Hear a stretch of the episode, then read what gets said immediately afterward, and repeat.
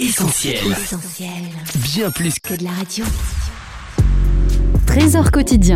Mardi 6 février. Enfant de Dieu. Jean chapitre 1er, versets 12 et 13. Pourtant certains l'ont reçu, et ils croient en elle. À cela, la parole a donné le pouvoir de devenir enfants de Dieu. Et ils sont devenus enfants de Dieu en naissant non par la volonté d'un homme et d'une femme, mais de Dieu. Et 1 Jean chapitre 3, versets 1 et 2.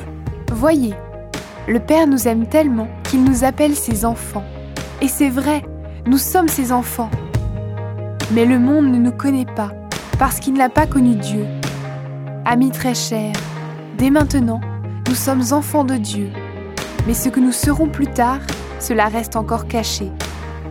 Voici ce que nous savons. Quand le Christ paraîtra, nous le verrons comme il est. Alors nous lui ressemblerons. Devenir enfant de Dieu. Quel miracle, quel privilège, quelle grâce, quel bonheur. C'est le miracle de la nouvelle naissance, qui est rendu possible dès que le pécheur se repent sincèrement de ses péchés au pied de Jésus et le reçoit dans son cœur comme son Sauveur et son Seigneur. Alors, Dieu devient notre Père dans le ciel. Il prend soin de nous, il pourvoit à tous nos besoins. Il nous protège de tout mal. Il nous porte quand nos forces s'amenuisent.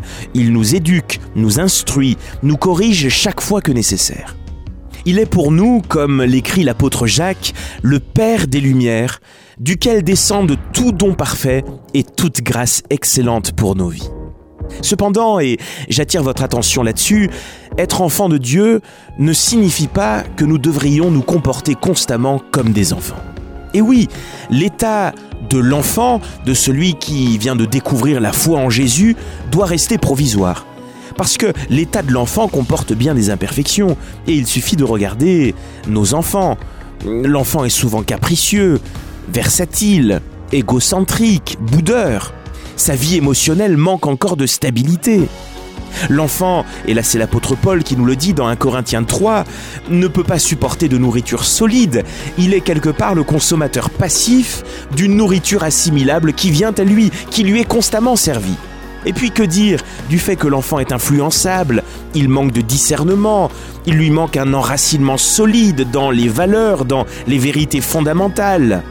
Ici, on touche du doigt l'importance de grandir, de progresser dans la foi, de gagner en maturité spirituelle. Oui, nous sommes par la foi en Jésus enfants de Dieu, et nous le serons jusqu'à la fin de notre vie si nous persévérons dans les voies du Seigneur, mais nous ne devons pas rester des enfants sur le plan de la foi, nous devons gagner en maturité. C'était Trésor quotidien en partenariat avec Viens et Voix. Mettez du divin dans votre quotidien et retrouvez d'autres messages sur notre site essentielbible.com.